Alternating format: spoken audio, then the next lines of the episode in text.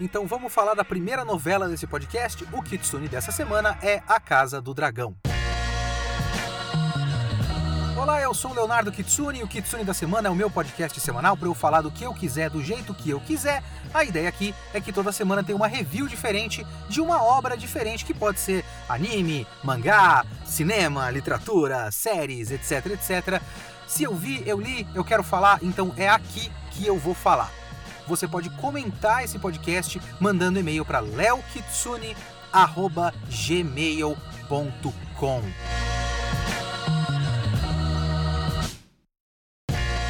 Vamos lá, vamos tentar retomar um pouco o ritmo desse podcast, porque é, eu perdi um pouco a questão aqui do podcast, porque eu tava fazendo antes no Geek Here, aí eu não tô mais lá, e eu não tenho mais a minha equipe, e eu tô tendo que reajustar minhas coisas aqui. Eu tô gravando esse podcast dentro da minha cabine de dublagem, e o equipamento é bom, mas não quer dizer que eu saiba usar, né? Então eu tô tentando aprender aqui a usar o negócio. Mas vamos lá, tomara que a qualidade fique decente, eu, eu vou voltar a editar ele sozinho, então tem toda uma série de questões aí, não é? Vamos lá. Casa do Dragão. Eu queria falar de é, Crônicas de Gelo e Fogo, Game of Thrones, etc, etc, etc, no podcast faz tempo, mas eu tenho uh, uma, uma, uma, questão minha, que é uma questão de memória. Porque é o seguinte: o Game of Thrones, o primeiro livro né, do Crônicas de Gelo e Fogo, eu li há muito tempo. Eu li é, casualmente, eu queria ler, queria saber como é que era. Curti muito o livro e acabou que eu não continuei lendo porque eu tenho um problema com, com leitura que é eu, eu sempre interrompo leituras, eu, eu tenho uma dificuldade enorme de terminar livro, porque eu tô lendo um e o livro é longo, né, para terminar, e aí eu sempre tenho que, ah não, peraí, eu planejei fazer o podcast do Chainsaw Man, então em vez de ler o livro, eu paro o livro e eu vou ler Chainsaw Man inteiro, sabe? Então eu tenho essa questão por conta das produções de conteúdo que eu costumo fazer. Então eu li o primeiro livro faz um bom tempo, e eu tenho uma outra questão minha que é eu não gosto de fazer coisas de memória vocês acabaram de ouvir, espero eu, suponho eu, é, o meu podcast do Cavaleiros do Zodíaco, que eu li todo o mangá de novo. Já tinha lido o mangá, eu já assisti o anime várias vezes quando era criança e tudo mais. E eu podia fazer só das minhas memórias, não seria tão rico quanto. O Crônicas de Gelo e Fogo, no geral, os livros do George R. R. Martin, são muito densos, né? São ricos de detalhes. E eu não queria simplesmente fazer de cabeça. Então eu nunca fiz desse livro. Para eu reler o livro ia ser uma dificuldade extra que eu não ia ter tempo nunca para fazer. Então eu deixei para lá. Nisso, recentemente na pandemia, eu li o segundo livro. Porque, como eu já falei para vocês, como eu acabei de falar, eu tenho essa minha dificuldade de leitura, eu sou interrompido por várias coisas porque eu quero fazer um outro conteúdo, não sei o que, não sei o que lá, eu acabo demorando muito. Séries de livros também são uma grande dificuldade para mim. Então eu li o segundo livro pelo menos seis anos depois do primeiro. E aí eu li o segundo livro e eu não fiz nenhum conteúdo do segundo livro porque eu não tinha feito nenhum conteúdo do primeiro. Veja bem. Agora eu comecei a ler o terceiro. E eu não sei, eu não vou fazer nada, eu vou ler para mim, porque eu quero ler, ok? Eu não sei quando que eu vou conseguir fazer um podcast de Crônicas de Gelo e Fogo, os livros originais, a série original, porque é, eu não sei, vocês entendem? É, essa é a minha dificuldade. Mas eis que chegou uma chance indireta de falar disso, que é o seriado A Casa do Dragão. Eu fiquei muito feliz com o seriado A Casa do Dragão, principalmente por conta de me dar uma chance de fazer um conteúdo para vocês. Juro para vocês que é meio que isso o meu negócio aqui, de verdade. Mas claro, a Casa do Dragão é um negócio curioso, né? Ele é um, um seriado conceitualmente curioso. Eu vou, ao longo deste podcast, fazer uma série de comparações com Anéis de Poder. Não é comparação qual é melhor, qual é pior, não é essa questão. É que eu acho que elas têm umas semelhanças muito interessantes e até umas diferenças chaves, umas coisas que eles são opostos até, que é interessante a maneira como eles são opostos. O contexto da produção deles já é muito parecido, até. Porque veja bem, o Anéis de Poder, como eu expliquei no meu podcast do Anéis de Poder, se você não ouviu, é o 99. O Anéis de Poder também é uma adaptação de um material que não é exatamente detalhado. São os apêndices e as descrições da Segunda Era da Terra-média. E a Segunda Era da Terra-média não tem uma narrativa muito é, detalhada, porque tem uma narrativa detalhada da Primeira Era e da Terceira Era, principalmente o próprio O Senhor dos Anéis é uma narrativa detalhada da Terceira Era, o Hobbit também. Mas a Segunda Era é meio que a coisa vai, vai é, é, é falada pra gente em tópicos, digamos assim. Aconteceu X, aconteceu Y, aconteceu Z. E é isso que aconteceu. Pronto, você sabe que isso acontece. Sauron surgiu, criou os anéis. Ponto. O A Casa do Dragão é razoavelmente parecido com isso. Porque ele é a adaptação do livro que é o Fogo e Sangue. Não é a adaptação do Crônicas de Gelo e Fogo, isso já foi adaptado, chama Game of Thrones. Na HBO, o final é horroroso. Vocês conhecem muito bem. O Fogo e Sangue é um livro sobre a família Targaryen, certo? A família da Daenerys. Desde a conquista de Westeros com Aegon, o Conquistador, até a. acredito eu, eu, eu comecei a ler o livro achei meio chato, sinceramente. É, mas eu suponho que vá até a Daenerys. No mínimo, vá até a Daenerys. Só que ele não é também uma narrativa detalhada, porque a brincadeira desse livro é que ele é como se fosse uma enciclopédia. Ele é um livro de história dentro do universo de Crônicas de Gelo e Fogo. Ele é escrito pelos mestres, que são os caras lá na cidadela que cuidam dos registros históricos e da ciência. Eles são os cientistas daquele mundo, né? Então, realmente é, dentro do, do da lógica desse mundo, um cara escreveu. E aí a gente tem que ver que quando tem um escritor, nesse sentido não é um escritor de verdade, é um escritor fictício, obviamente que existe uma brincadeira do ponto de vista. E aí, no Fogo e Sangue, existe uma brincadeira de que o mestre vai pegando as fontes, e as fontes são diversas, né? É, tem um cara que é contra a família tal que fala mal de tal pessoa, tem principalmente um tal bobo da corte que eu esqueci completamente o nome agora, e esse bobo da corte gosta muito de fazer uns relatos como se tudo fosse uma eterna putaria. Então, pro, pro bobo da corte, o bobo da corte realmente foi testemunhando a história e contando, já imaginando que vai virar uma série da HBO. Né? Então essa é a graça da coisa pro, pro negócio. Então todo mundo trai todo mundo na história lá do. na versão da história do Bobo da Corte, enquanto uma outra pessoa tem uma outra versão da história que não é tão putaria assim.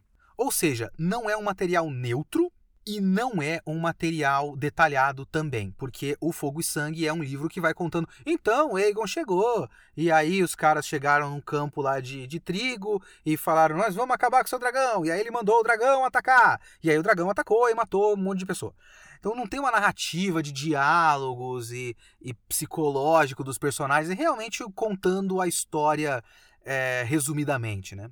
E aí que tem uma outra coisa curiosa, que é qual história dentro da história da família Targaryen que esse seriado iria adaptar. Porque ele tem que escolher, certo? Tem muitas histórias, tem 200, 300 anos de história da família aí, desde a conquista até a Daenerys para contar. E tem muitas histórias interessantes para serem contadas. Esse seriado se chama A Casa do Dragão. Isso é um detalhe importante, de certa forma. O próprio desenvolvedor da série, lá, o showrunner, que acho que é Ryan Condal, se eu não me engano, ele chegou a falar em entrevistas que a escolha do nome é proposital, obviamente, né? Mas a escolha do nome, porque assim, ele escolheu adaptar uma história específica dentro da história da família Targaryen, que é a Dança dos Dragões. A história de quando a família se dividiu em duas facções, brigou entre elas, eles têm dragões, naquela época eles tinham dragões, essa é a guerra civil interna que basicamente elimina todos os dragões que existiam na Terra, na, naquele mundo. Até a chegada da Daenerys, que ela vai chocar três ovos e ter a história que a gente conhece. Mas tem outras histórias dos, dos Targaryen. Mas ele fala que a escolha foi para colocar o nome da série A Casa do Dragão e não Dança dos Dragões. Que inclusive seria um ótimo nome, hein? Dance of the Dragons. Porra, puta nome da hora. Mas não é esse o nome que ele quer, porque ele não quer que essa série conte apenas essa história. Ele quer que conte várias histórias, dependendo se como der certo e tal.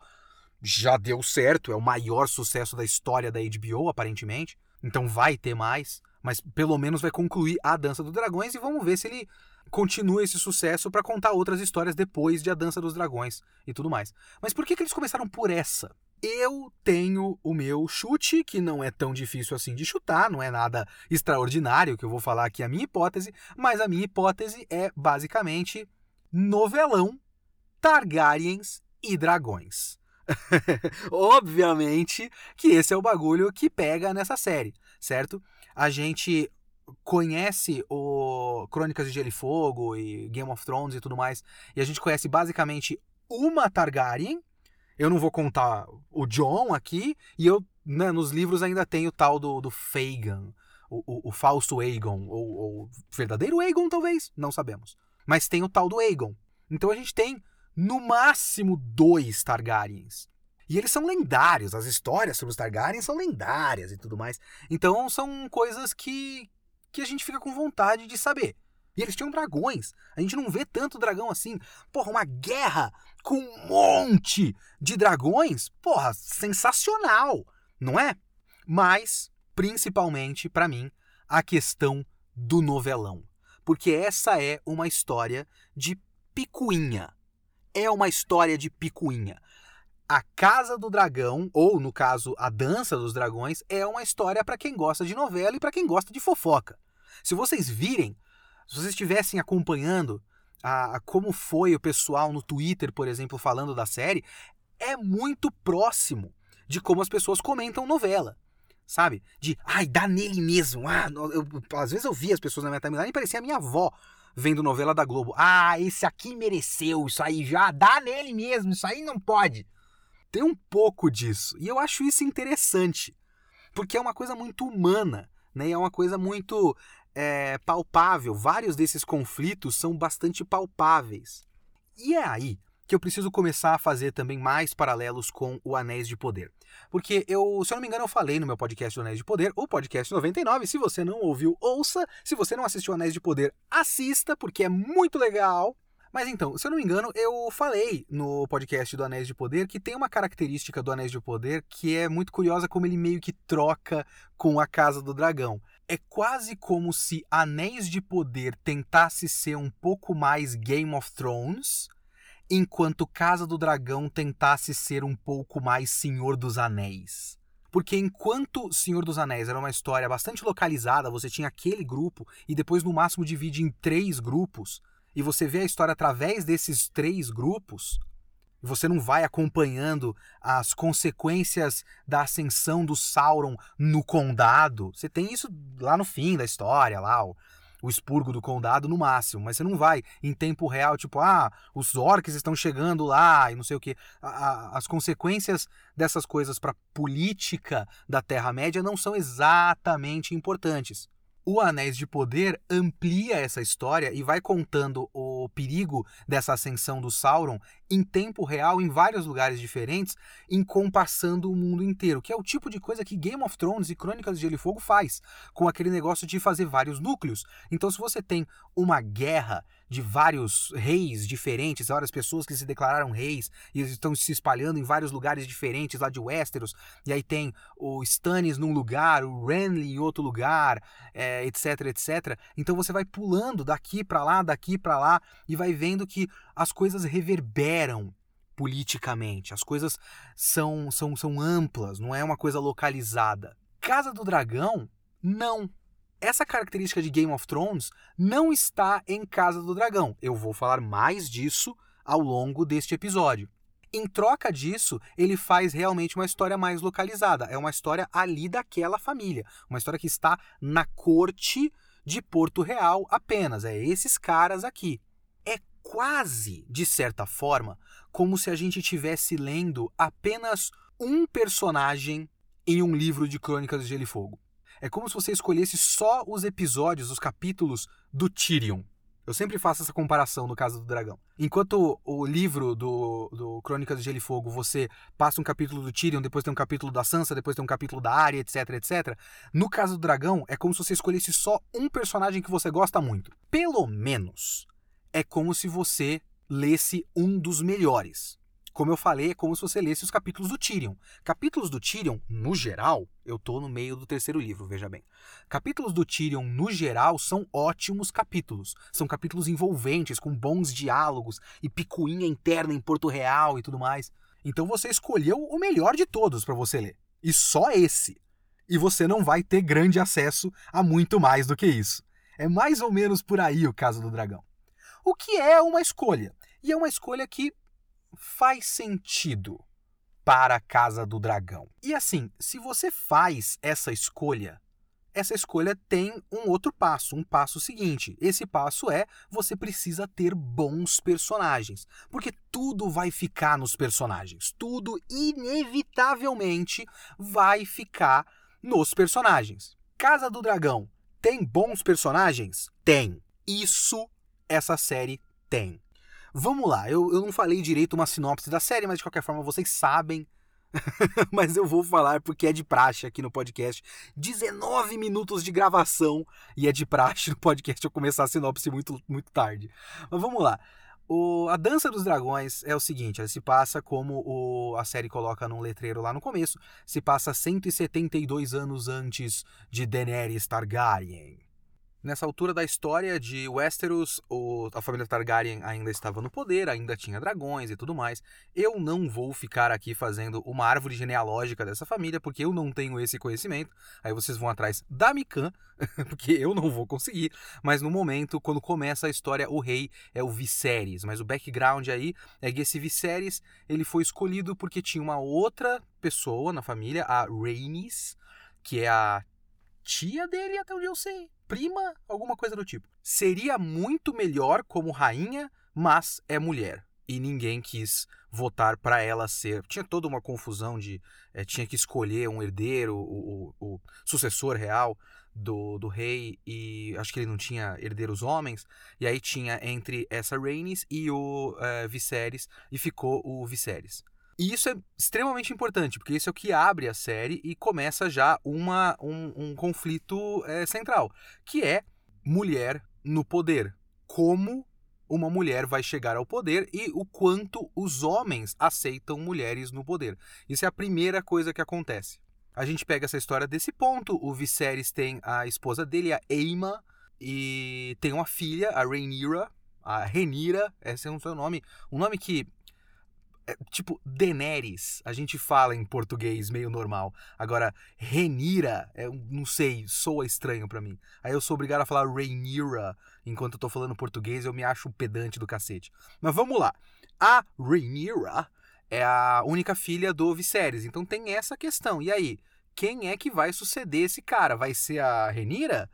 Ela vai ser a nova Rhaenys? Que, que vai ser uma mulher e ninguém vai querer? Como é que vai, como é que vai ser? O Viserys, que é um herdeiro homem, no primeiro episódio vai nascer um herdeiro homem dele, a esposa morre no parto e o filho morre depois de nascer.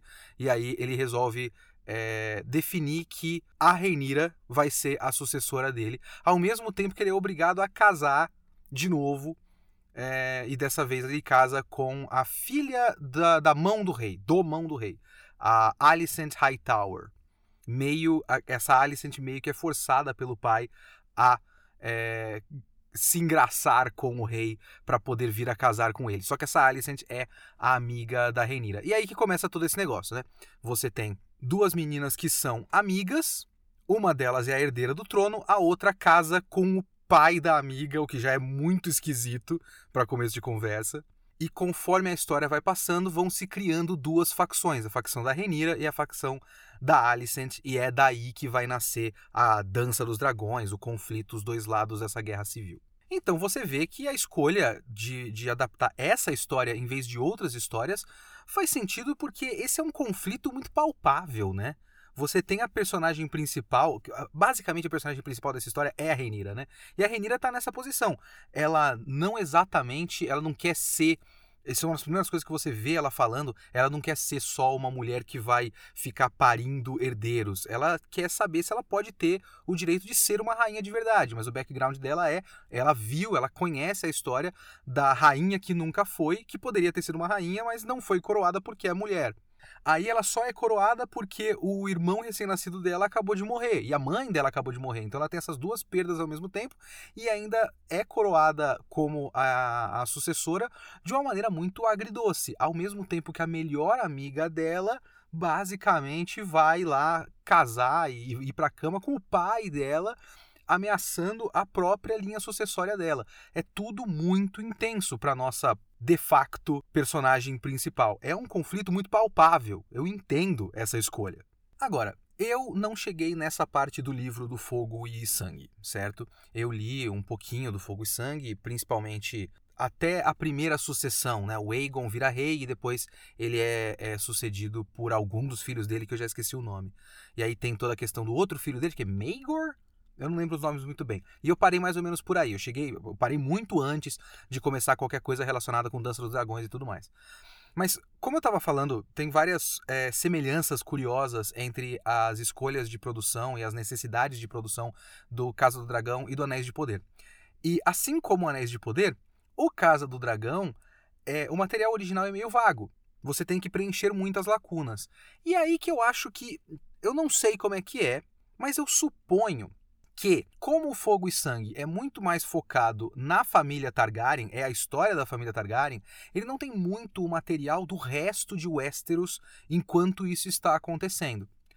É legal que o material original seja vago, porque ele, o, o, a adaptação pode tomar algumas liberdades. Isso é interessante, principalmente na caracterização dos personagens. Eu vou chegar em alguns personagens depois, mas, por exemplo, o Rei Viserys, o próprio George R. R. Martin, R. R. R. R. Martin é, falou que o Rei Viserys da série é muito melhor do que o Rei Viserys que ele escreveu no livro. Porque ele só escreveu um guia geral das coisas que ele fez e depois morreu.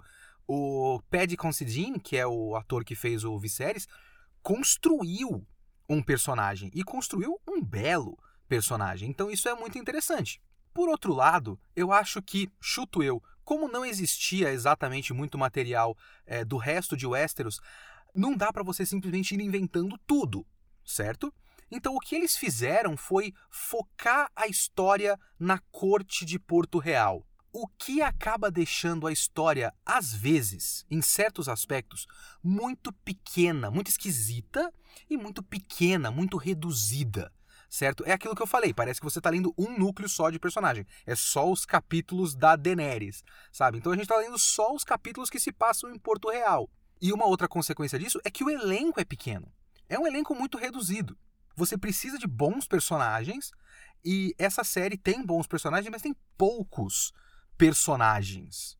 E tem poucos bons personagens, sabe? Os personagens bons que tem são muito bons. Tirando as duas principais, né, a Renira e a Alicent, os meus maiores destaques dessa série são o Viserys, o Otto e o Daemon. E eles são é, personagens muito fascinantes, muito interessantes. Para mim, de longe, o melhor personagem da série é o Viserys. É, é muito interessante. E assim, é o melhor personagem, não quer dizer que eu gosto dele sabe? A gente não precisa gostar do personagem como pessoa. Com certeza não é um personagem muito gostável como pessoa, mas é um personagem muito interessante e muito rico. Porque o que, que ele é? Ele é um merdão. Ele é um merdão. Só que ele é um merdão no sentido de que. É, e aí eu me identifico, olha só, ele é um merdão e eu me identifico. Essa é a Kitsune da Semana Experience para vocês. Mas ele é um, um cara que ele não quer conflito, ele só quer que as coisas fiquem bem.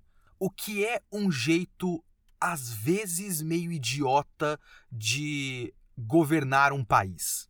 Essas são as coisas que às vezes pecam na no, no Casa do Dragão. Porque esse conflito todo é um conflito por sucessão real e tudo mais. E a gente tem que lembrar que isso é um país, né? Eles são a família real que está governando uma nação. Então, as decisões reverberam no resto da nação. A gente vê que essa, esse pensamento conciliatório do Viserys ele é uma coisa ruim, é uma coisa com, com consequências negativas ali no pequeno conselho. É tudo muito focado no pequeno conselho, sabe? A única coisa que a gente vê de consequência real para fora do pequeno conselho, tipo, tirando os, os lords que não gostam da indecisão dele e tudo mais, tirando essas coisas, a única coisa real que a gente vê de consequência desse pensamento conciliatório, dessa indecisão, dessa demora de tomada de decisão do Viserys, é a demora dele para tomar uma decisão em relação ao, à guerra nos degraus, né, nos Stepstones, que são é, um conjunto de ilhas que mais ou menos ligam Westeros com Essos, né? Lá no sul da, de Westeros. E tá rolando uma guerra, um princípio de guerra, e ele demora muito para decidir sair em guerra. Tem o Corlys Velaryon, que tá o tempo todo falando: a gente tem que ir, a gente tem que ir, os caras estão chegando. A é triarquia? Acho que é triarquia, não é tríade, né? A triarquia tá aí no nosso pé, a gente tem que fazer alguma coisa. Ele, ah, mas é, tem que ver, vamos ver, vamos, vamos conversar disso semana que vem, sabe? Ele é um muito assim. E aí os caras demoram para tomar uma decisão, e aí o, a própria família Velaryon e o irmão dele, o Daemon, partem para cima dos caras, mas não é exatamente uma decisão do Viserys. Então a gente vê essas consequências dele ser um, um molengão como governante, apenas nesse conflito e não no resto do país. Tem outros sete reinos, ou seis a essa altura, não sei se Dorne já tinha é, entrado, eu acho que não, mas enfim. A gente só vê nisso.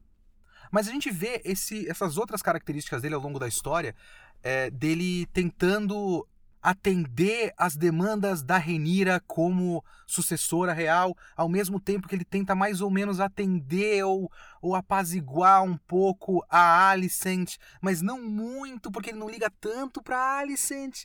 É, são, são coisas é, é, interessantes, assim. Ele é um cara que é um enorme chove não molha a história toda e muito de vez em quando ele tenta afirmar a autoridade dele. Então ele é um personagem complexo, sabe? É um personagem é, muito humano. Ele, ele tem um padrão de comportamento, obviamente, mas ele não é completamente robótico do padrão de comportamento dele, sabe? E tem uma coisa no Casa do Dragão que vários episódios são quase. É, como é que eu posso dizer? Exercícios de criação de tensão. É um, uma hora lá, 50 para mais, né? 50 e poucos minutos de episódio que são a gente vendo a merda prestes a acontecer, vendo a merda prestes a acontecer. E normalmente, principalmente na primeira metade da história, a merda acontece no final do episódio quando o Viserys toma uma decisão. Que nem, por exemplo, um dos primeiros episódios que o grande ápice do episódio é quando ele decide casar com a Alicent. Ou mesmo quando ele decide é, demitir o Otto Hightower de Mão do Rei, que era uma decisão correta, tomada no momento errado, que só deu merda. E que ele devia ter tomado essa decisão muito antes e cortar as asinhas desse cara muito antes.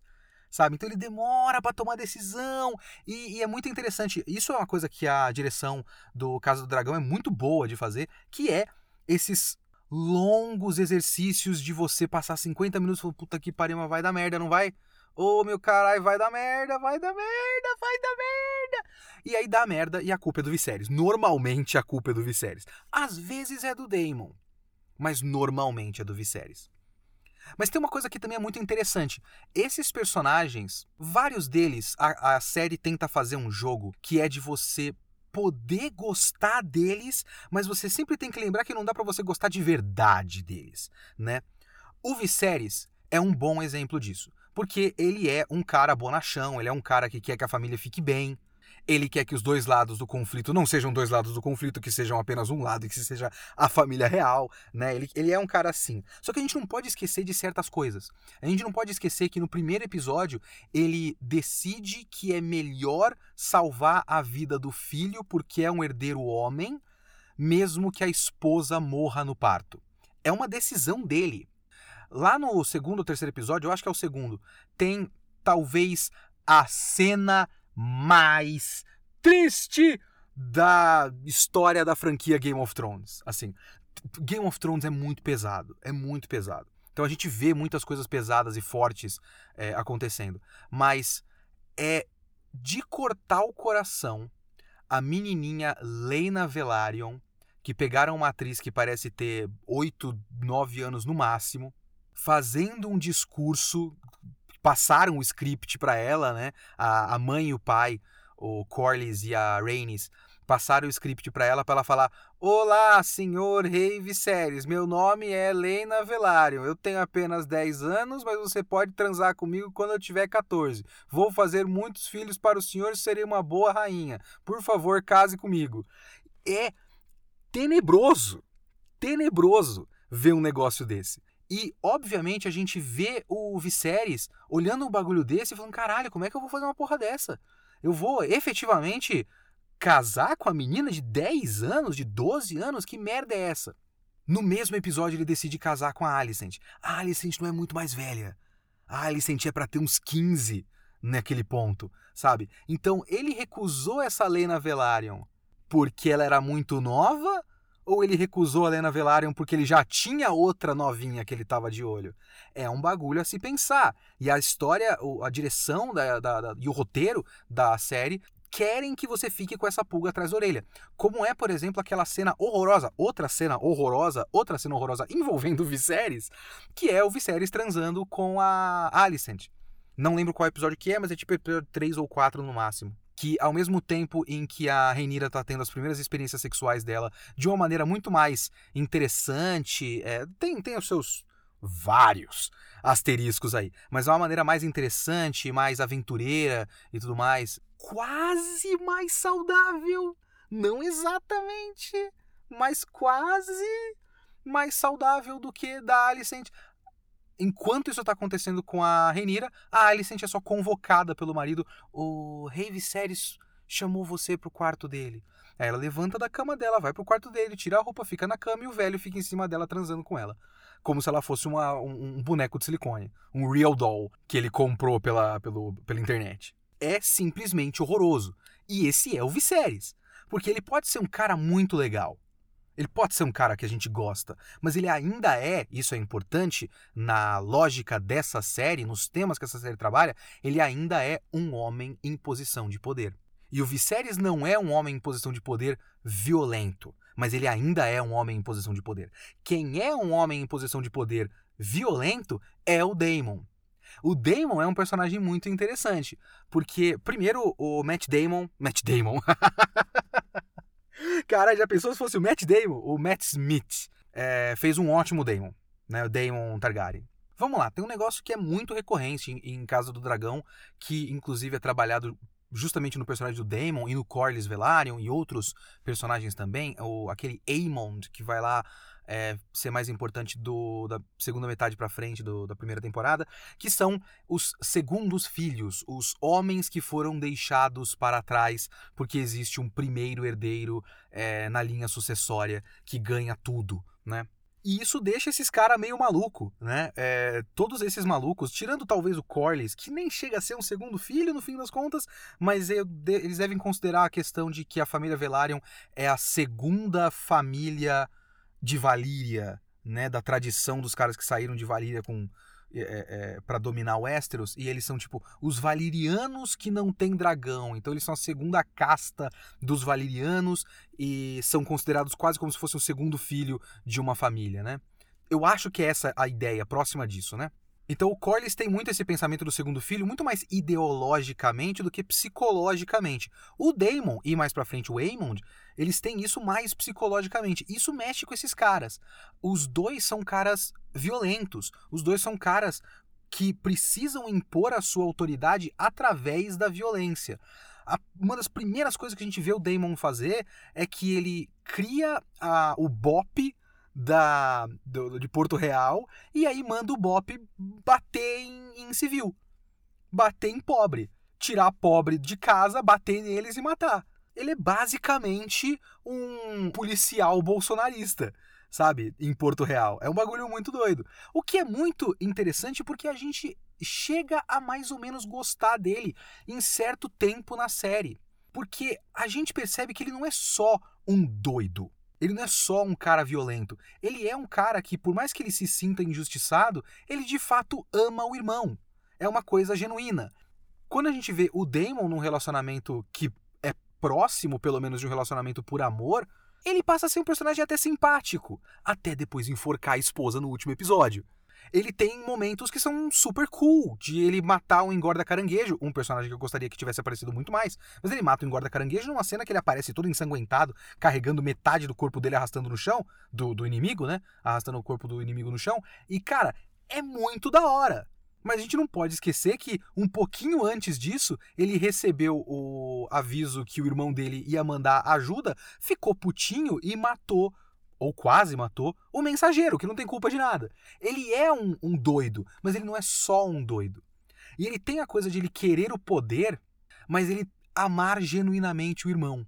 Uma das melhores cenas dessa série é quando o Viserys, assim, é o, o, episódio que provavelmente vai fazer o Paddy Considine ganhar uns prêmios aí, no mínimo de ator coadjuvante, é, em seriado de drama, no, no Emmy e tudo mais, Globo de Ouro e, e o cacete, porque ele vai se deteriorando, o Viserys, né, por conta da doença, que tem toda a simbologia do Viserys ser cortado pelo trono e é um símbolo de que ele não é, é apto a ser um rei. E ele começa a ser corroído por essa espécie de lepra, digamos assim, depois dessa ferida que nunca mais fechou. E ao longo da série ele vai. O trabalho de maquiagem da série é maravilhoso né? Tirando que a, a toquinha para ele ficar careca parece muito emborrachada, não parece pele de verdade, mas tudo bem. O rosto dele tá maravilhoso. Aquela máscara dourada, porra, mano! A máscara dourada é muito da hora, mano. É muito da hora.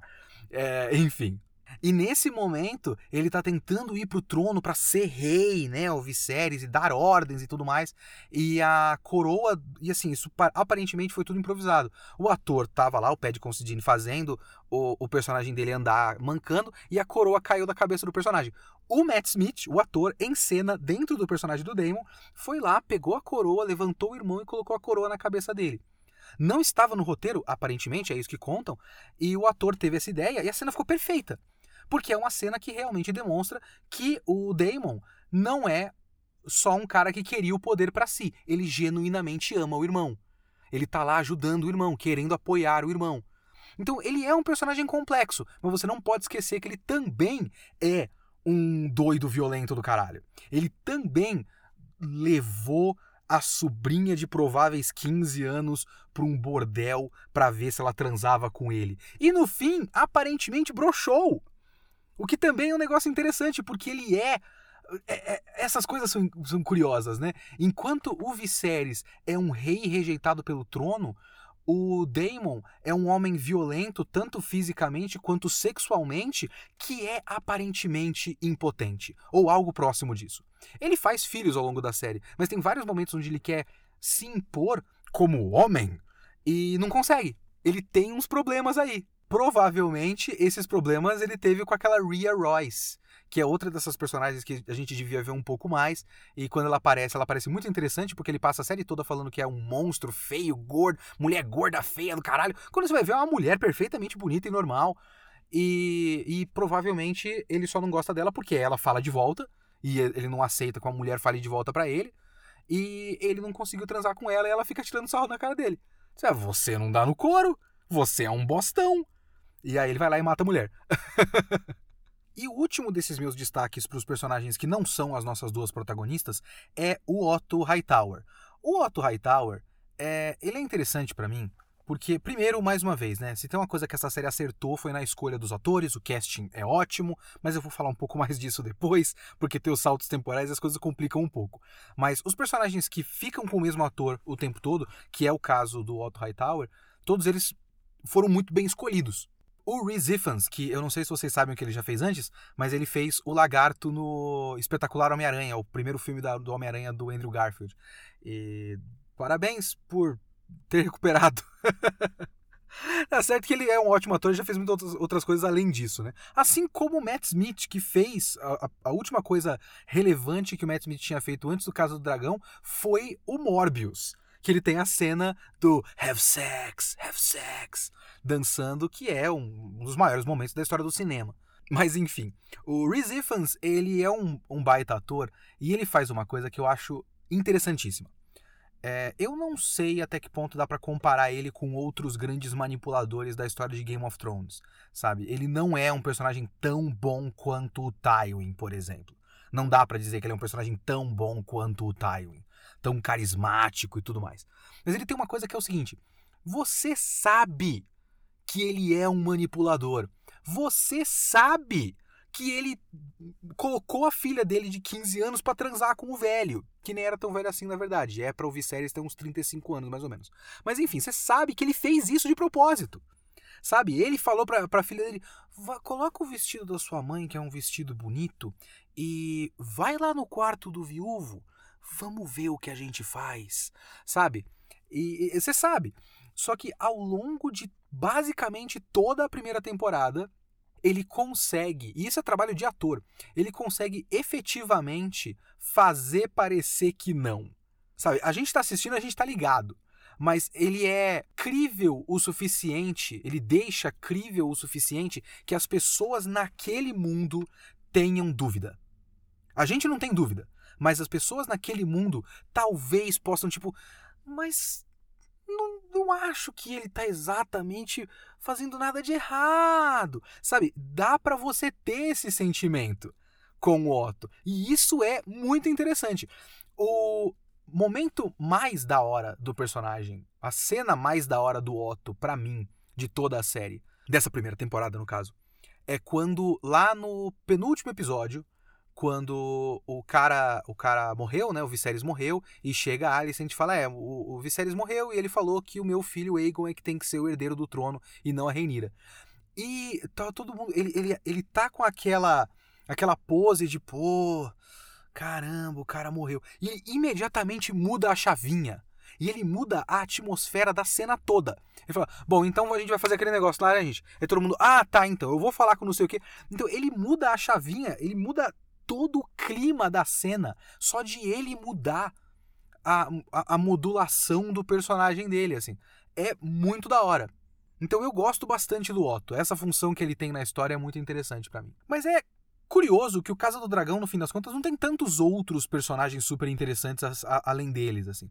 Lá na segunda metade, a gente tem os filhos da Alicent. Os filhos da Alicent são mais interessantes do que os filhos da uh, Renira, né?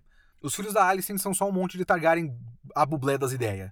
E, e isso deixa eles personagens mais legais. Mas eles ainda vão acontecer na história. A partir da segunda temporada é que eles vão acontecer mais na história. Principalmente o Aemond, suponho eu. É, agora, além desses três que eu falei, você tem a Renira e a Alicent, e depois os filhos dele, e não muito mais do que isso. E aí você pode estar se perguntando aí, mas Kitsune? Pô, os Velaryon Cacete! E aí que eu digo que, na minha opinião, os Velaryon precisavam ser muito mais do que eles foram. Como a história, ela, a, a, o roteiro de Casa do Dragão reduz o próprio escopo, eu acho que ele acaba é, deixando alguns personagens meio subdesenvolvidos. O Corlys Velaryon, ele para mim é muito mais pose do que presença na história. E eu não tô nem criticando, eu tô tipo lamentando. Eu queria que o roteiro tivesse dado mais espaço para o Corlys. Eu queria que o roteiro tivesse mais, dado mais espaço para Rhaenys, a esposa do Corlys Velaryon, porque ela é pivotal para a história e não é muito ativa. E eu queria que ela fosse mais ativa. Sabe, personagens que tomam decisões e influenciam em acontecimentos da história. Os Velaryons é, já são assim, já são meio que acionados às vezes quando a história precisa, mas os filhos deles, os filhos da, da Rhaenys e do Corlys, são piores ainda nisso, né? Porque os filhos dele são. Todos eles são uns coitados, né? Você tem a Lena, que tem, já teve aquela cena horrorosa com o Viserys que eu já citei. Você tem o Laenor, que é um menino gay que só queria ser gay. E aí todo mundo fala: não, você não pode ser gay, você tem que ser rei. Ah! é colocado em umas situações que ele não gosta, mas não faz muito mais do que isso, assim, ele é completamente coadjuvante de uma história que ele poderia ser mais protagonista. A Lena é 100% coadjuvante. Ela é elenco de apoio do Damon, assim. E aí ela morre. Outro núcleo que poderia ser um pouco mais é, é os Strongs, né? Porque, beleza, você tem o Larry, Larry's Strong, o Laris. O Laris é tipo o Varys nesse sentido. Se o, o, o Otto é uma espécie de Tywin com Peter Baelish, o Laris é uma espécie de Varys, né? É, muitas referências de Game of Thrones que talvez quem está ouvindo aqui não, não ligue muito, porém eu acho que é muito difícil você assistir Casa do Dragão sem um conhecimento prévio, não porque você precisa do conhecimento prévio, mas você precisa do interesse, né, para começo de conversa. Mas enfim, e o Lares é um personagem que é bastante ativo na história e, e, ele vai te surpreendendo porque você acha que ele é só um fofoqueiro de início, depois você acha que ele é o cara que é um espião que tem as informações e vai passando informação para ver a coisa acontecendo, mas o cara é um maluco da porra, né? Ele só manda matar o pai e o irmão. E aí é que entra o que eu queria falar do pai e do irmão. Porque tanto o Agora, Lionel, isso, lembrei.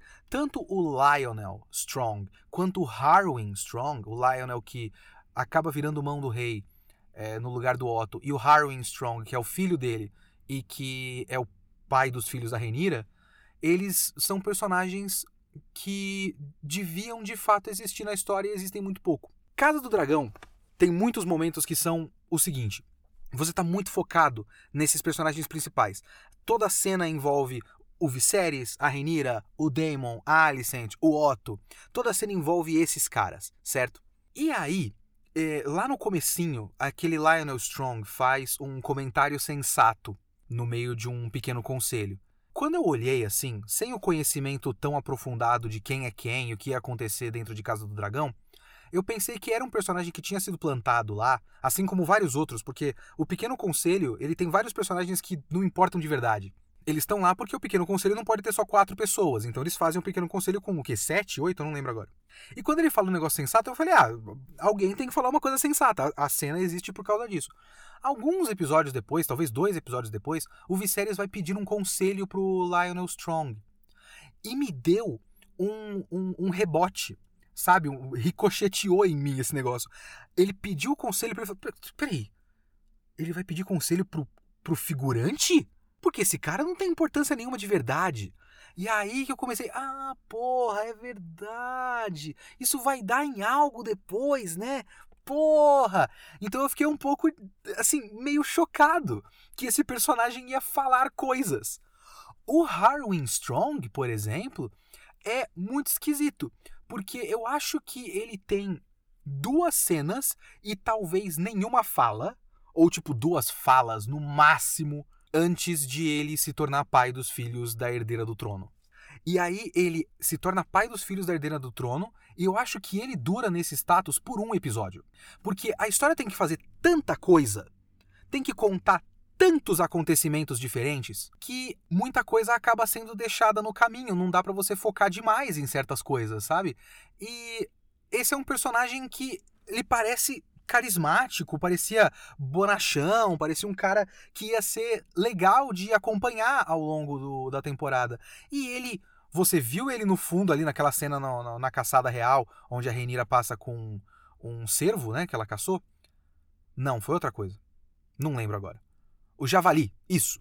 Então a Rainira tá passando com o cadáver do javali e você tem uma tomada da cara do Harwin Strong fazendo essa mina é da hora, hein? E aí depois, num outro episódio, eu acho que o Harwin Strong separa uma briga ou algo próximo disso, ou protege ela no meio de, um, de uma coisa muito grave acontecendo ali, no lugar do Kristen Cole. E no, no episódio seguinte, ele já é o amante da herdeira do trono e morre. Porra! Porra! Eu queria ver esse cara! Eu queria ver esse cara fazendo coisas! Nisso eu acabei de lembrar que eu tinha que colocar em um dos destaques o Kristen Cole. O Kristen Cole é uma, um caso curioso, porque ele é um personagem com uma função muito interessante na história, ao mesmo tempo que às vezes ele não parece fazer muito sentido, porque ele parece completamente imune ao processo legal de Westeros. Ele faz o que ele quer, desde que ele esteja na aba de alguma mulher, ele vai indo pra frente, sabe? Então ele é só um personagem que toda vez que ele faz alguma coisa meio absurda e não é executado na hora, eu só ficava, por, por que, que esse cara tá vivo ainda? Mas eu acho o Kristen Cole curioso porque o, o, o, arco de personagem dele é tipo aqueles prints de homem que vai dar em cima de mulher no direct do Instagram, é rejeitado e virar automaticamente um, um pau no cu. Que tipo, oi gata, você é muito linda, te acho muito legal, você é muito inteligente, adoro os seus posts. Poxa, você é muito gata, hein? E aí a mina fala, não tô interessada, desculpa. Ele vai, ô sua vagabunda do caralho, sua puta. É, ele é isso, sabe? Essa, ele virou a chavinha total. Num episódio ele fala, a gente tem que casar, Renira. E a Renira fala, não vou casar com você, eu sou herdeira do trono, desculpa. Ele, essa puta desgraçada do caralho no momento seguinte, assim. É muito engraçado. Mas então, voltando, o Harwin Strong é um desses personagens que deviam ter mais espaço se a primeira temporada não quisesse fazer tipo 20, 25 anos em 10 episódios. Porque todo o arco desse personagem meio que aconteceu no, na passagem de tempo do episódio 3 pro 4, digamos assim, ou alguma coisa próxima disso. Do 4 por 5, sei lá. O Lionel Strong devia ter passado mais tempo, ou podia, né? Não devia, mas podia ter passado mais tempo como mão do rei, numa versão da história em que esse período que ele foi mão do rei fosse mais longo e pudesse ter ali uns conflitos entre ele querer ser mão do rei com uma influência nas sombras do Otto Hightower. Seria uma intriga interessante, mas a gente viu ele um tempinho como mão do rei e aí ele morre, sabe? E essa passagem rápida de tempo acaba cortando certos personagens que a gente devia entender. Por exemplo, lá pro final da primeira temporada, tem dois caras que são da Guarda Real. É o Eric e o Arik. E eu não lembro qual é o sobrenome deles, mas eles são cavaleiros da, da Guarda Real e eles são gêmeos. Eles são colocados na missão de encontrar o Aegon para fazer. Vamos fazer a coroação desse moleque logo para deixar a Renira de lado, né? É o penúltimo episódio. E nesse episódio, um dos caras fica do lado da Alicent e o outro do, dos caras, o outro gêmeo, fica do lado da Renira. Por quê? Não sei. Os personagens foram introduzidos naquele episódio, você não sabe como eles se comportam, não sabe quem eles são, não sabe por que, que eles tomaram partido de uma coisa ou de outra. Eles justificam. Tipo, um dos caras fala que não, é, o, o certo é o certo e quem foi nomeada a herdeira, a sucessora, foi a Renira. E essa é, tipo, uma justificativa lógica mas qual é o background dele para que ele chegue nessa conclusão e o outro irmão gêmeo dele não? E a gente não sabe, porque a história tem que correr, e para a história correr bem dentro dessa correria, ela foca apenas em alguns personagens, alguns poucos personagens. Mas, como eu disse, os poucos personagens que a história foca, foca muito bem e cria ótimos personagens. Aí que a gente tem que falar das duas protagonistas dessa história, que são a Alicent e a Renira. As duas personagens são ótimas, obviamente, né? Já são por si só ótimas personagens. A Alicent, ela é um caso muito curioso, porque do que eu conseguia acompanhar pré-estreia da, da temporada 1 desse Casa do Dragão, eu via que existia uma discussão. E eu acho que essa coisa não, não foi muito bem dissolvida com a série para a maior parte das pessoas, mas para mim eu achei interessante o que eles fizeram porque havia a dúvida do que esse seriado ia fazer com a Alicent, porque existe uma impressão que é passada muito por conta de como o livro é narrado, de que ela é a vilã da história, ela é a arrombada da história. E eu acho que tem muita gente que entrou na série com esse pensamento e saiu da série com esse pensamento. Eu não acho que foi esse o resultado final. Eu acho que ela é uma, uma presença muito curiosa. Porque, vamos lá, eu acredito que a série toma partido ela toma partido muito claramente do lado da Renira. O lado da Renira é mais simpático na história, principalmente se você pensar que, mesmo casado com a Alicent, o Viserys é lado da Renira. Ele está sempre defendendo a Renira. E o lado da Renira, o lado dos pretos, né? Porque estão os pretos e os verdes.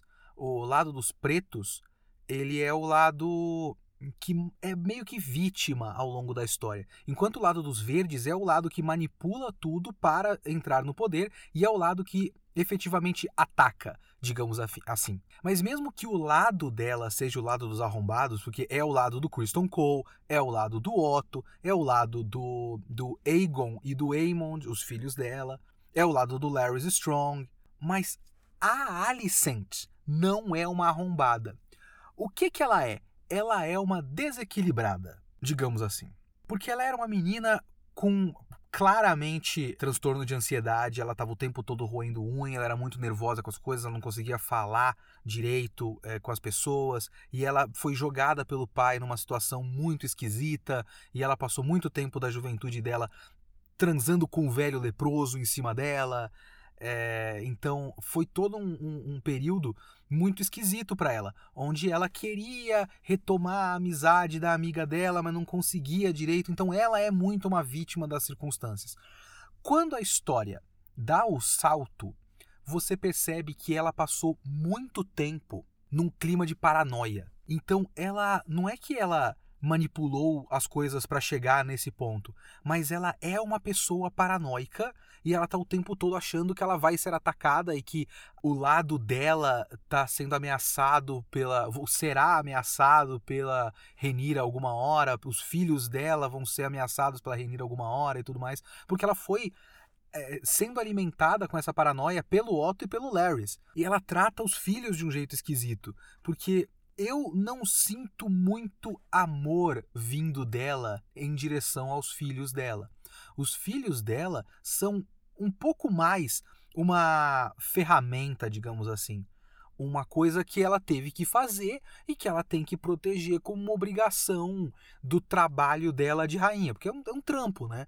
Deram esse cargo para ela, ela não consegue sair desse cargo e ela tem que, tem que fazer os bagulho. E parte dos bagulho que ela tem que fazer nesse emprego é proteger essas crianças.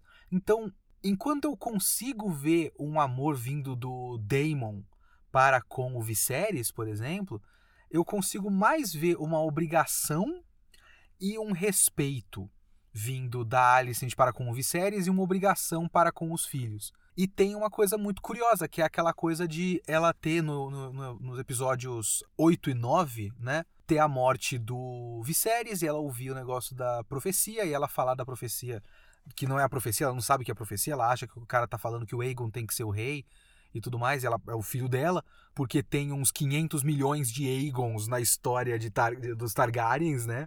E o filho dela é mais um Aegon, e ele tá falando do primeiro Aegon, mas enfim.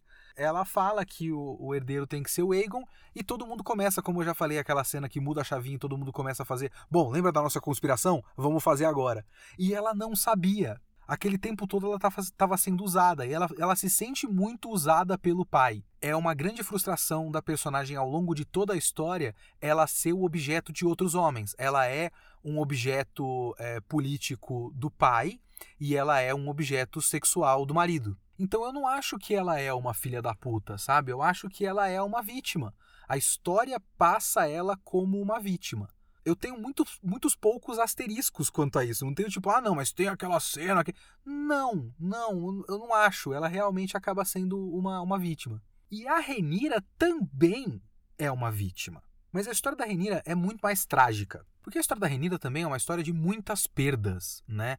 Ela começa a história perdendo a mãe, aí ela tem o peso da, da herança, depois ela perde basicamente a autonomia, ela perde o direito de escolha, porque ela não teve escolha de ser, de ser a sucessora, apesar de ela querer, mas não querer naquelas circunstâncias. E depois ela perde o direito de escolher com quem ela vai casar. No final, no, no último episódio, ela tem uma sucessão de perdas que ela perde o pai, e aí o trono, e aí mais um filho, e depois mais um filho no fim do episódio. Então ela perde dois filhos e o pai e basicamente Westeros. Então são muitos baques, ela perde muita coisa, ela, ela, passa por muitos traumas ao longo da história, né?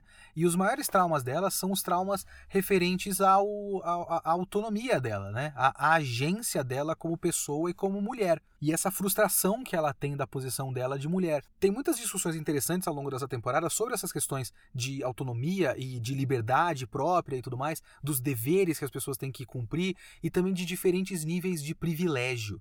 Porque ela é uma pessoa privilegiada, ela é a herdeira do trono, ela vai ser acaba não sendo, pelo menos no fim dessa primeira temporada, mas ela eventualmente seria, de acordo com a escolha do Viserys, a pessoa mais poderosa daquela nação. Ao mesmo tempo que ela não tem é, várias outras liberdades. Tipo, ela tem todo esse poder, mas o, o tio dela e o pai dela, quando eram jovens, podiam sair por aí, fazer aventuras, ir para bordel e o cacete a quatro, e ela não pode fazer isso, porque se ela faz qualquer tipo de coisa nesse sentido na juventude dela, ela é considerada uma mulher promíscua e é manchada para todo sempre, que é o que acontece com ela nessa temporada inclusive. Então ela tem muitos privilégios, mas tem poucas liberdades. Ao mesmo tempo que tem o contraste dela com a Alicent. Elas têm uma conversa naquele ponto em que a, a Alicent inveja a liberdade que a Reinira tem de poder fazer outras coisas e viver outras coisas, porque ela, a Alicent, não tem isso porque muito cedo ela já foi casada com um homem mais velho do que ela e ela tem que só cumprir as obrigações de quem é a rainha consorte, sabe? A rainha consorte é uma palavra só com N, não uma rainha que tem sorte, porque no caso a Alicent tem muito pouca sorte, né? Então, esses contrastes são muito interessantes, esses contrastes de diferentes níveis de privilégio, né? E a Renira ela é muito usada para esses contrastes e para esses paralelos. Tem muitos paralelismos, muitas narrativas paralelas que usam a Renira, né? E a série usa muito isso porque eu acho isso uma coisa muito interessante para mim, porque a ideia de colocar dois lados de uma guerra civil e também dois lados de uma amizade que é quebrada entre a Renira e a Alicent, faz com que a estrutura da narrativa da história, a escolha da, da, da produção foi essa, de refletir esses dois lados em várias narrativas paralelas que traçam dois lados que se complementam. Isso acontece no primeiro episódio, quando a, a, a Emma, no começo, a rainha que morre, né? a rainha, a esposa do Viserys que morre no primeiro episódio, ela fala que o parto, a mesa do parto, é o campo de batalha da mulher. E a Rhaenyra odeia isso. Eu não quero que o meu campo de batalha seja uma mesa de parto. Eu quero que o meu campo de batalha seja um campo de batalha. E aí os caras estão fazendo aquele torneio, porque estão em tempo de paz, né? E tem um monte de gente que tá querendo se bater, sem motivo de se bater, e eles fazem torneio. Então você vê homens morrendo à toa, porque esse torneio não precisa de nenhuma morte, mas os caras se matam, né? Enquanto ela tá na mesa de parto tendo o campo de batalha dela e ela morre e o filho dela morre e um monte de gente morre paralelamente lá no torneio. E todas as mortes são à toa, porque ela morre porque o Viserys acredita que é melhor ela morrer do que o filho e o filho também morre, né? E a série vai fazer esse paralelo lá no final, de novo depois, porque a, a série, o primeiro episódio, abre com esse parto e depois fecha no último episódio com um parto também. É uma das últimas coisas que a Renira faz. Um parto que não dá certo. É mais um bebê que nasce morto. E justo a Renira, que começou a série falando que não queria virar uma mulher que só fica gerando bebês para criar é, reis para os outros. Ela queria ela ter o poder para ela. E o que ela fez ao longo da série teve um monte de filho. Ela tem um monte de filho, né? Eu acho que ela tem, vamos ver, tem os três Strongs, se eu não me engano.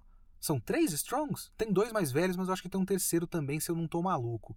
E aí tem dois do Daemon. Tem mais um Aegon, né? Tem dois do Daemon e tem esse bebê que nasce morto. E dois deles morrem, né? Tanto esse bebê quanto o Jesseres, acho que é. Ou Luceres, eu não sei qual dos dois que morre, tanto faz também. E uma coisa que eu acho muito interessante desse, é, dessa estrutura paralela é que eles fazem isso no micro, criando cenas que é, fazem uma justaposição de duas coisas ao mesmo tempo, como também a estrutura da temporada inteira. Ela é muito corretinha, assim. Ela tem a fase criança das duas meninas até o episódio 5. Depois elas mudam de atriz no episódio 6. Então você tem metade metade, né? De duas fases diferentes da vida delas. de Antes do conflito, né? Antes da casa do, do da, da, da dança dos dragões. E aí você tem um negócio que é muito inteligente, que é, deixa eu fazer as contas aqui, eu acho que seria o episódio 8, que é quando morre o Viserys elas estão separadas esse tempo todo depois da, do casamento da Alicent. E aí você tem o episódio 8, que é um episódio em que quase que elas ficam de bem. Quase que elas fazem as pazes. E tudo através do Viserys. E eles têm um, um jantar que é tipo o único momento leve de todo esse seriado até agora. Que eles estão de fato dando risada, contando história, dançando, tocando música, que é a tentativa do Viserys de fazer essa família funcionar como uma família, porque ele é o único pilar né? Ele é um, um, incompetente em basicamente tudo, mas ele é o único pilar que mantém essa família unida de certa forma. Até que ele fica cansado, porque ele estava basicamente morrendo já nesse ponto, levanta e fala: Eu quero ir para minha cama e eu vou dormir. E ele, no caso, vai dormir para todo o sempre, Descansa em paz, Viserys. E tudo vai pro caralho nesse ponto. Quando o Viserys sai de cena, tudo vai pro caralho. E quando ele morre, é que de fato é deflagrada a dança dos dragões. E quando ele, tipo, você tem um momento de união no 8, e aí eles separam de vez, e aí o 9 é só da Alicent e o 10 é só da Renira separaram os dois núcleos. Não teve mais um paralelismo de o que está acontecendo aqui, tipo o que está acontecendo em Porto Real e o que está acontecendo em Pedra do Dragão. Não, eles fizeram um episódio só em Porto Real e um episódio só em Pedra do Dragão é muito interessante do ponto de vista estrutural, é muito corretinho, muito redondinho, mas também meio que é uma prova para mim que a série toma o partido da Renira e do lado dos pretos, porque de fato você tem o episódio 9 da primeira temporada, que é um episódio de ataque, um episódio dos verdes atacando, e o episódio 10, que é um episódio de autodefesa, o episódio dos pretos é, recebendo a notícia e falando: Mas que filho da puta! E aí, é, partindo para o contra-ataque, no caso. Então, eles estão certos porque eles não deram o, o primeiro golpe. Inclusive, de fato, foi o lado da, da Alicent que deu o primeiro golpe por acidente. Que aí, inclusive, entra em mais uma coisa que eu acho interessante, que é o uso da profecia. Porque quando começou o negócio da profecia nessa série, lá no primeiro episódio, eu achei bobo. Eu achei um pouco idiota, sinceramente, porque me pareceu uma tentativa de juntar as duas coisas. Juntar o Game of Thrones com o House of the Dragon. Em mais uma comparação com coisas relacionadas a Senhor dos Anéis, me parece muito o que o Hobbit, os filmes horrorosos do Hobbit fizeram. Porque o livro do Hobbit é um livro infantil bobinho. Como eles fizeram os filmes do Hobbit depois dos filmes do Senhor dos Anéis, eles meio que tentaram fazer o Hobbit ser mais no espírito do Senhor dos Anéis, que é um espírito completamente diferente. E aí forçaram as coisas que podiam não existir, uma atmosfera nesses filmes que não podia, que podia não ser desse jeito. E ficou uma bosta. Me deu essa sensação de eles estarem tentando ligar as ideias e fazer tipo, ó, oh, isso aqui é Game of Thrones, hein? Lembra de Game of Thrones? Então me deu uma sensação meio, meio, meio ruim. Mas ao longo da série, essa profecia foi sendo usada do melhor jeito que profecias são usadas em Crônicas de Gelo e Fogo, que é só para fuder com a cabeça das pessoas. Porque enquanto o Viserys acredita piamente nessa profecia e ele passou só para Renira, essa profecia é usada, um, pra Renira jogar na cara do Daemon, naquela cena lá no episódio final, que o Viserys nunca contou para ele dessa profecia, o que significa que o Daemon nunca foi considerado como um herdeiro, e isso fere muito o ego desse homem de, de ego ferido, né? Mas principalmente naquele sentido de cada um interpreta como quiser. Então, quando o Viserys está falando, balbuciando no leito de morte dele sobre Aegon, Aegon não sei o quê, a, a Alicent não conhece o contexto, pega isso e supõe que é uma outra coisa completamente diferente. Então não foi exatamente para que a profecia fosse importante para ah, os personagens vão cumprir profecia. Não, é um bagulho que tá lá para dar merda. E isso é muito mais interessante do que simplesmente ser uma profecia que vai de fato ser cumprida. Até porque a gente sabe quem é o príncipe que foi prometido. Arya Stark, aparentemente. Agora, de um jeito muito esquisito, essa é uma frase que vai soar muito estranha, mas assim como é a questão do elenco, que o que eles trabalham bem, eles trabalham muito bem, mas ele tem o defeito de, de deveria ter trabalhado um pouco mais do que esses personagens e acaba ficando limitado. Esse seriado tem um grande ponto forte nas coisas que ele discute e um grande ponto fraco nas coisas que ele esquece de discutir. Olha que coisa, hein? todos os temas relacionados a esses relacionamentos interpessoais e as questões principalmente da mulher em posições de poder e nessas discussões de diferentes é, níveis de privilégio e tal, as comparações entre as liberdades da Alicent e da Renira, as comparações da liberdade que a Renira tem em relação a todos os outros membros homens da família dela, mesmo ela sendo da família real, ela ainda tem muitas limitações para o que ela pode falar, o que ela pode fazer, é, quanto poder ela tem de fato, o quanto respeitam o poder dela, o quanto a mulher acaba sendo, nesses contextos, usada como é, objeto sexual e objeto de, de joguete de poder de homens, usadas pelos pais, usadas pelos maridos. Isso tudo a série discute exaustivamente e discute muito bem, como eu já falei ao longo de todo esse podcast. Mas tem uma coisa que é muito curiosa para mim que é essa é uma história sobre essas picuinhas familiares, certo? Certo. Só que essas picuinhas familiares, elas não são só uma família na própria casa. Essas picuinhas familiares são da corte real, da família real, dos governantes desse país, que é um conglomerado aí de outros sete países diferentes, né? outras sete nações, sete reinos que viraram um reino só. Eles estão governando um, um país consideravelmente grande. E isso nunca entra em pauta em quase a série toda. É aquilo que eu já falei, a série acaba focando em alguns poucos personagens e, e não amplia, então o escopo fica muito pequeno.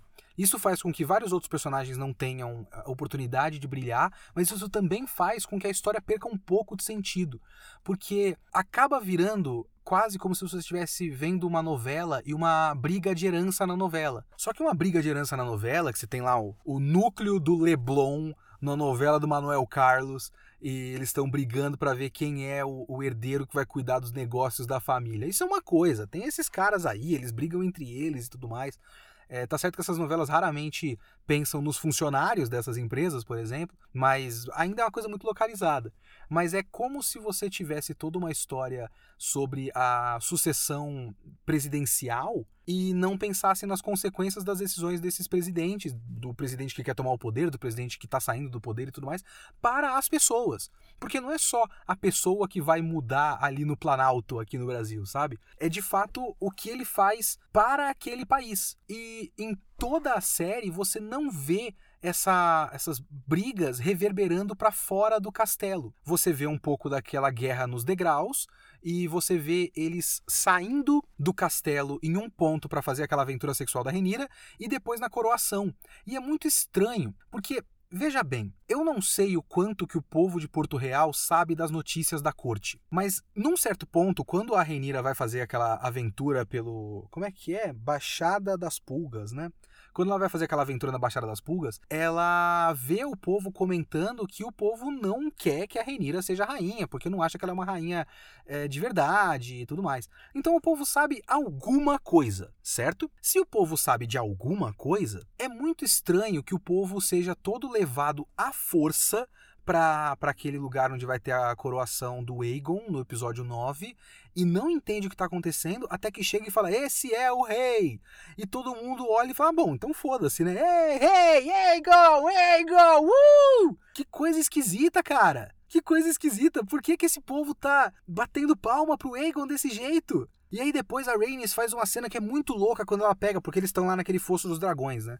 Ela desce, pega o dragão dela e quebra o chão inteiro e sai voando com o dragão dela. E mata um monte de gente. E essa é uma cena pra gente gostar.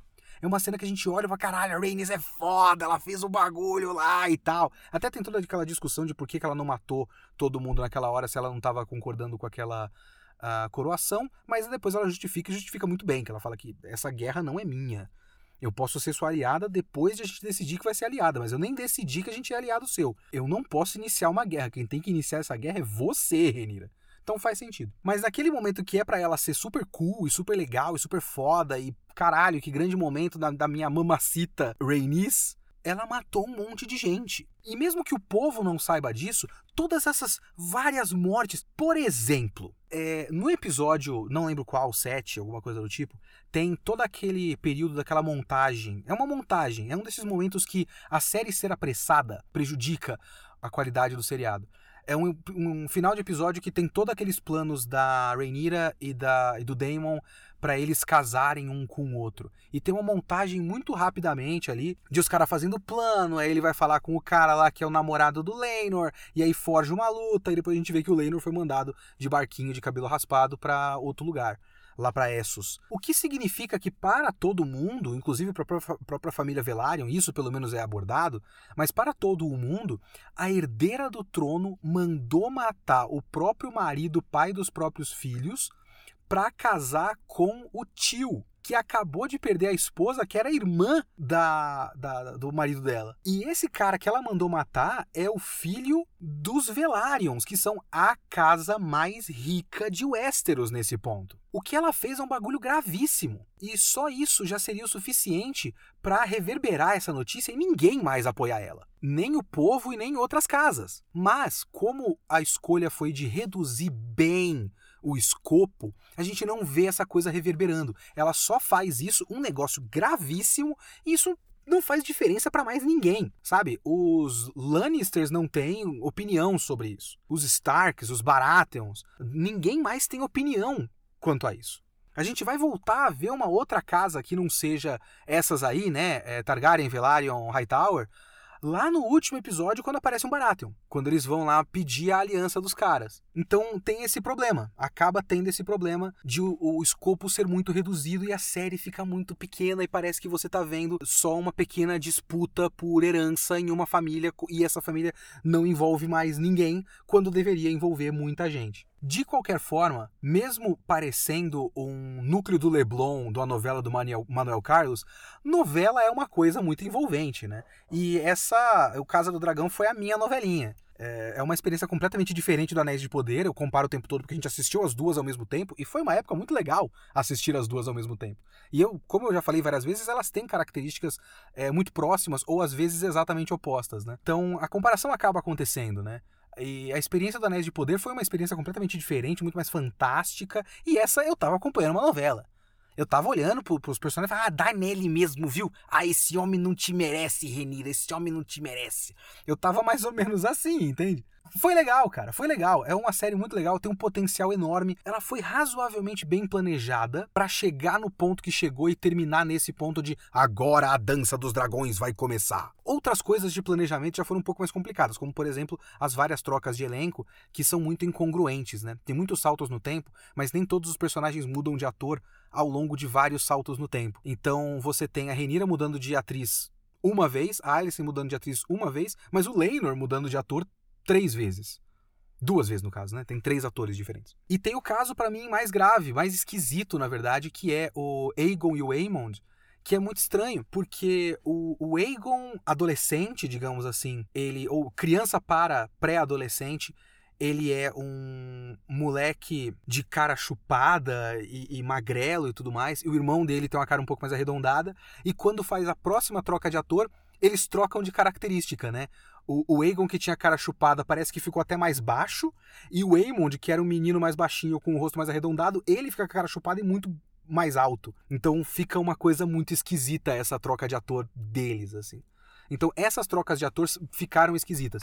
Todos os atores vão muito bem nos seus papéis. Tem um ator que eu não gosto, que é o cara que faz o Leinor Velaryon é, no meio. O, o, o terceiro Leinor Velaryon também não é muito bom não, mas enfim. Mas no geral a série foi muito bem planejada no sentido macro né? Ele fez as, os saltos de tempo que era inevitável fazer para chegar nesse ponto que os caras escolheram fazer assim. Eles fizeram essa primeira temporada como um prólogo. É o prólogo da Dança dos Dragões. Então terminou a temporada no começo da Dança dos Dragões. Talvez para um ritmo melhor seria pegar essa primeira temporada e fazer em três temporadas, para o ritmo ficar um pouquinho mais com sentido. Mas você ia querer assistir isso? Não sei. Então é mais interessante que a gente fique na expectativa no final da primeira temporada de caralho, ano que vem? Porra, ano que vem vai ter dragão pra caralho se matando. Então nisso essa série foi muito inteligente e muito eficiente. Casa do Dragão, muito bom seriado. Eu estou de fato na expectativa para a segunda temporada no ano que vem. Vai ser ano que vem? Tomara que seja ano que vem, né? Não sei, sinceramente.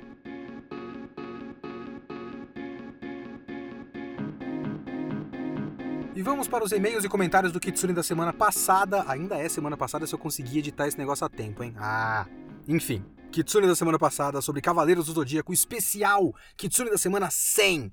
Muita gente me mandou e-mail, muito obrigado a todo mundo que mandou. Lembrando que agora o e-mail para, é para leokitsune.gmail.com. Sem espaço, sem ponto, sem nada. leokitsune.gmail.com. Deixa eu ler um e-mail aqui do José Alves. Ele fala: Inicio esse e-mail dizendo que Cavaleiros do Zodíaco é a minha obra favorita de ficção e me emocionou muito te ouvir revisitar essa obra pelo mangá. Há uns anos escrevi um texto analisando o anime após reassistir a ele, e esse e-mail será um resumo de algumas ideias que tive reassistindo e conversando com amigos. Ele colocou aqui em tópicos, então vamos lá. Primeiro ele fala de catolicismo. Eu separei esse e-mail porque ele já me chamou a atenção desse jeito. Catolicismo? Vamos lá. Uh, Cavaleiros é em minha leitura, uma grande analogia ao catolicismo, e é dele que busca sua base filosófica para construir seu enredo. Saori, tal qual Jesus, vem à Terra na forma humana, boa parte dos inimigos na realidade é vencido pelo convencimento, leia-se conversão, o inferno é o mesmo de Dante, e a Saori está constantemente se pondo em risco para salvar a humanidade. Os cavaleiros no original são os Saints, os santos, e o mestre do santuário é chamado de Pope. Nesse sentido, considero o anime uma adaptação superior em muitos aspectos, mas principalmente porque ele entende isso e transparece isso para elementos como trilha sonora e design de personagens, também construção de cenas. Isso explica o Seiya não ser tanto um Yusuke, mas sim um Davi. Num, essa analogia eu achei interessante. Num constante conflito de Davi contra Golias, onde se enfrenta inimigos superiores a ele. Nesse sentido, o filme do Prólogo do Céu é um aprofundamento dessa discussão e o que eu determino como sendo a canonização do Seiya como um realizador de milagres, um real santo de Atena ao passo que também explicita a Saori como metáfora para Cristo. quando a própria fala, a própria fala em dar sua vida para que perdoem os pecados dos humanos. O filme também traz um fechamento de arco importante para o Shun e o Ikki. O que define o Seiya não é sua rebeldia, mas sua persistência e crença na Saori, sua devoção. Entendo que para muitos isso torna meio sem graça, mas para essa história considero isso crucial e um diferencial. De tal modo, o catolicismo está aqui não só como elemento estético, mas também como elemento construtivo de significado. Os cavaleiros caminham ao longo da história para serem em essência mais próximos dos santos que de heróis de anime, em especial o Seiya. Talvez a autora que melhor entendeu isso foi a Shiori, que decide situar o início da história na Itália renascentista. Eu entendo, eu não sei se a série está de fato discutindo nada disso, mas talvez um pouco da inspiração tenha sim, porque a Saori só o que ela faz é se colocar em cruz e fala: pode me matar, mata sim, vamos. Isso é de fato. Essa sua leitura do Seiya eu acho interessante, mas eu vou manter a minha. Porque eu acho que o Seiya com mais personalidade deixaria a história melhor. É, ele poderia continuar sendo esse cara persistente e continuar sendo o fazedor de milagres, sendo um personagem mais humano do que ele é. Eu acho que ele continua. Mesmo assim, eu acho que é uma composição de personagem ruim mas simbolicamente faz sentido. Uh, tópico 2, fascismo, outra coisa que me surpreendeu muito. Todo conflito em Cavaleiros é um conflito ideológico, mais do que físico, e nesse sentido o que eu gostaria de destacar é o Shun contra o Afrodite. O Afrodite difere dos Cavaleiros de, outros de ouro enganados, ele sabe que o mestre é maligno e, no entanto, o segue mesmo assim, pois o mesmo acredita que os mais fortes devem subjugar os mais fracos, ao passo que o Shun defende que os mais fortes devem proteger os mais fracos. Outro ponto definidor do Afrodite é sua vaidade, um culto ao belo que é expresso mesmo em seus ataques, todos feitos com rosas tão mortais quanto belas. Um culto à beleza, um fascínio pelo poder e uma vaidade exacerbada, um individualismo e a defesa da força como único meio de controle social é, de forma bem resumida, o que é o fascismo. O Shun ser seu oponente faz sentido não só pelo fato da Afrodite ser o assassino de seu mestre, mas também pelo conjunto de valores que o Shun defende ser o exato oposto dele. Isso é expressado mesmo em sua armadura Andrômeda oferecida em sacrifício. É outra coisa que eu acho que você está pegando de você pode usar cavaleiros como uma analogia para o fascismo, mas não quer dizer que cavaleiros esteja fazendo uma analogia ao fascismo. Eu acho que existe uma distinção muito importante aqui. Porque a gente pode pegar um monte de coisa como exemplo para um monte de coisa, mas não quer dizer que essas coisas estejam originalmente fazendo referência a essas coisas. Eu sou completamente a favor de você pegar e falar: ah, tá vendo essas coisas do fascismo? São parecidas com isso aqui do Cavaleiros do Zodíaco. Mas eu não acho que dá para dizer a luta do Shun e do Afrodite foi feita como uma metáfora, analogia, etc, etc, ao fascismo. Entende o que eu quero dizer? Mas ainda é uma leitura interessante. Aí o resto do e-mail é muito grande, tem uma, um parágrafo muito grande do Wiki. É, muito obrigado de qualquer forma, José Alves, porque é, eu preciso ler outros e-mails, mas eu queria ler essas partes aqui que eu achei muito legais. Tem um e-mail aqui da Larissa Ferreira que é sobre o Mitsumasa Kido, e eu acho muito interessante, apesar de ter um, um, uma pequena distinção que eu preciso fazer aqui. Ó.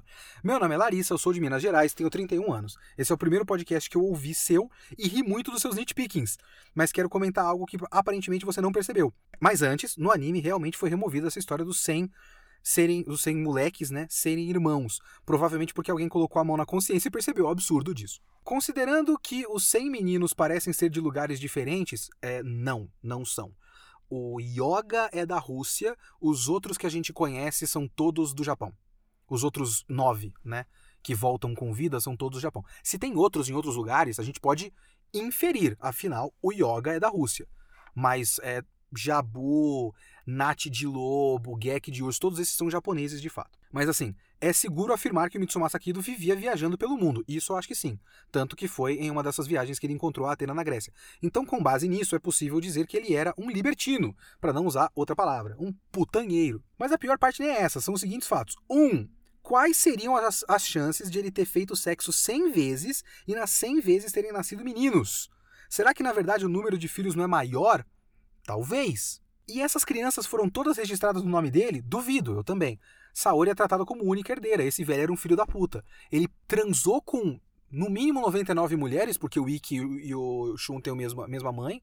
Então 99 mulheres, é, pegou as crianças como se fosse órfão, sabendo que eram filhos dele, e só registrou a menina que ele achou na Grécia. Que arrombado. 3. Aquele discurso hilário dele falando que teria que sacrificar os filhos e que ele fala algo do tipo: Oh, como sofro por fazer isso. É pura mentira, porque ele devia estar mais do que contente de ter encontrado um jeito de se ver livre dos bastardos. Mas o 4 é o pior, porque veja bem, meu caro Leonardo Kitsune Camargo, quais são as chances de 100 crianças ficarem órfãs ao mesmo tempo? Quais as chances de 99 mulheres? Quais as chances de 99 mulheres terem morrido e deixado os filhos? Detalhe para a mãe do Yoga, que, se eu não me, me falha a memória, foi a única que morreu no naufrágio do navio, do barco que afundou misteriosamente enquanto ela levava o filho para conhecer o pai. É, enfim, o e-mail já foi muito grande, mas queria registrar o crime. Quem sabe esse crápula não seja investigado se mais pessoas perceberem esses fatos. É, o Kitsune da Semana virou um podcast de true crime. É, cara, isso é um bagulho. Isso é um bagulho. Tipo, eu não sei se todas elas morreram, mas no mínimo, no mínimo, ele fez o filho e sequestrou quando ele tinha 5 anos, quando ele criou o plano de, de fazer eles virarem cavaleiros. Pagou para as mulheres. Talvez ele tenha. Talvez o Mitsumasa Kido seja o primeiro Mamãe Falei, que foi na Ucrânia e vários lugares do mundo é, para pegar é, mulher pobre para poder depois comprar a criança e mandar para vários lugares do mundo para morrer. Tipo, ah, eu... imagina isso. Ele achou uma mulher num vilarejo pobre do Japão transou com ela, comprou a criança, colocou num campo de concentração e depois jogou na montanha do Canadá para lutar contra urso. Para talvez essa criança voltar com uma armadura. É doido, é doido. Este foi, esses foram os comentários do Kitsune da semana 100. Se vocês quiserem fazer comentários sobre este podcast, o 101, mandem para leokitsune@gmail.com. E esse foi o Kitsune desta semana. O Kitsune da próxima semana, em algum dia da semana, eu ainda vou voltar com as segundas-feiras, mas o próximo podcast é de Pantera Negra Wakanda para sempre. É nós, até semana que vem.